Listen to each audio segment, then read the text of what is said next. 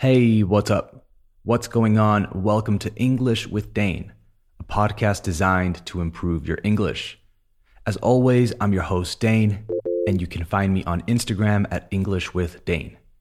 If you want transcripts for all future episodes of the podcast, go to englishwithdane.com slash transcripts and sign up to the listener list. You'll receive full transcripts as soon as each episode comes out so you can follow along without missing a word. That's englishwithdane.com slash transcripts. Also, if you want to help me keep the show going, you can donate to support the show at patreon.com slash englishwithdane. It takes a lot of time and effort to make this show possible, so feel free to help out. That's patreon.com slash englishwithdane. Today's episode is a strange news episode, which means I have a news story for you that I found that is pretty weird, offbeat, or, well, strange. We'll read it together, making sure you understand everything, and then we'll finish with a vocabulary check at the end. So, let's get into it. You are listening to episode 127 of English with Dane. Hit it.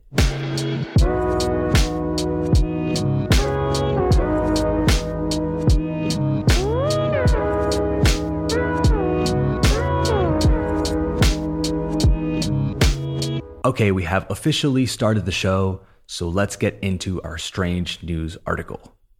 Today's news story comes from the Huffington Post, and it's about a bus that takes people with insomnia around Hong Kong so that they can sleep. This article is going to be good for practicing compound adjectives, by the way. So, just a quick reminder compound adjectives are those you see that are put together with hyphens, guiones, like a six page document a good looking person, an old fashioned approach, etc. So, that said, let's read the headline. It says Five hour bus tour of Hong Kong caters to sleep deprived. The 47 mile ride on a double decker bus is meant to appeal to people who are easily lulled asleep by long rides. Travel starved, sleep deprived residents might find a new Hong Kong bus tour to be a snooze. The 76 kilometer, or 47 mile, five hour ride on a regular double decker bus around the territory is meant to appeal to people who are easily lulled asleep by long rides. It was inspired by the tendency of tired commuters to fall asleep on public transit. When we were brainstorming new tours, I saw a social media post from my friend saying that he was stressed out by his work. He couldn't sleep at night, said Kenneth Kong, the marketing and business development manager of Ulu Travel, the organizer of the bus tour. But when he was traveling on the bus, he was able to sleep well. His post inspired us to create this tour that lets passengers just sleep on the bus. Tickets cost between 13 to $51 per person, depending on whether they choose seats on the upper or lower deck. A goodie bag for passengers includes an eye mask and earplugs for better sleep. The first sleeping bus tour last Saturday sold out entirely.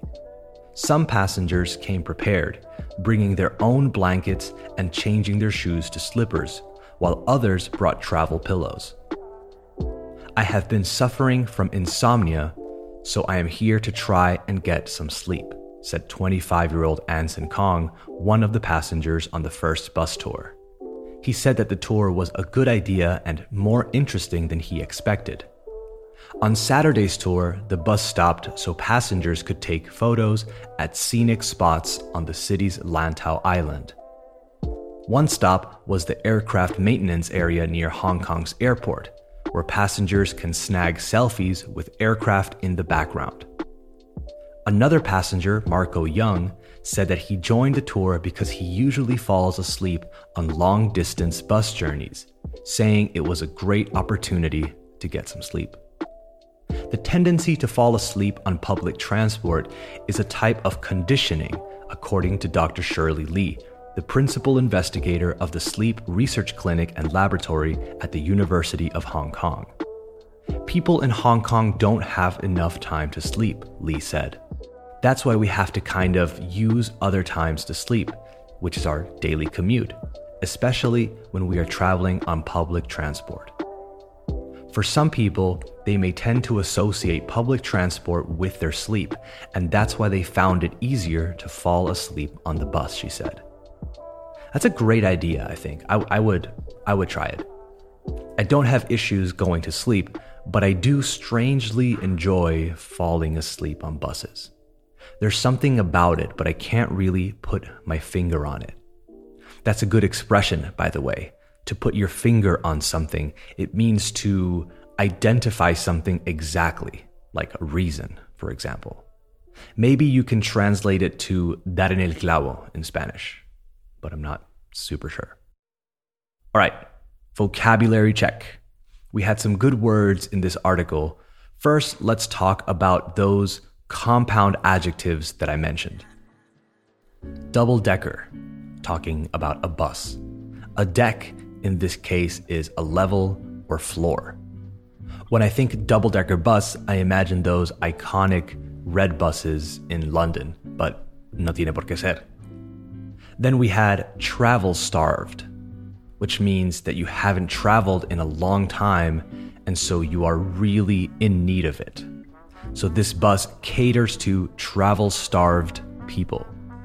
Speaking of cater, spelled C A T E R, let's talk about that verb.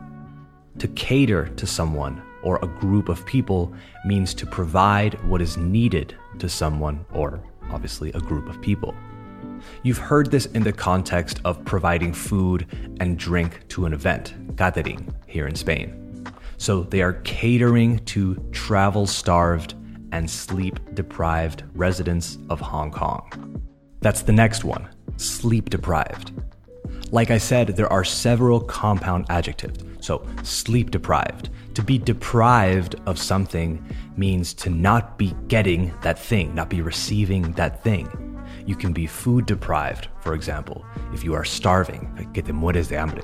We actually didn't talk about the word starving before, but that's what it means to be really hungry. In Spanish, we say que te mueres de hambre when you're really hungry, Well, in English, we say to be starving. We say, I'm starving. So, sleep deprived, people who are in real need of sleep because they haven't been getting enough. Then we had another interesting word which you maybe haven't heard before lulled. The past tense of the verb to lull, L U L L. The sentence was The 76 kilometer, 5 hour ride on a regular double decker bus around the territory is meant to appeal to people who are easily lulled asleep by long rides. To lull means to calm or send to sleep typically with soothing sounds or movements, sonidos o movimientos reconfortantes. You often lull a baby to sleep, for example. So in this case, the bus ride is meant for people who are easily lulled asleep by long rides. You can also use this as a noun, a lull. Not lull as in laugh out loud, but lull. Lull and lull. Slight difference there be careful with that vowel sound, all right? So if you use it as a noun, it means a temporary interval, intervalo, of quiet or lack, falta de, activity. So if there's a lull in sales, then you aren't selling much for a period of time. It's like saying a dip, for example. This next one is more of a pronunciation thing, and it's two words together scenic spots. So places that look good. Scenic spots.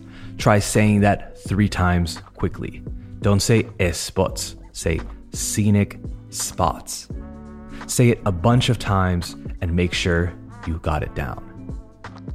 All right, one more before I go.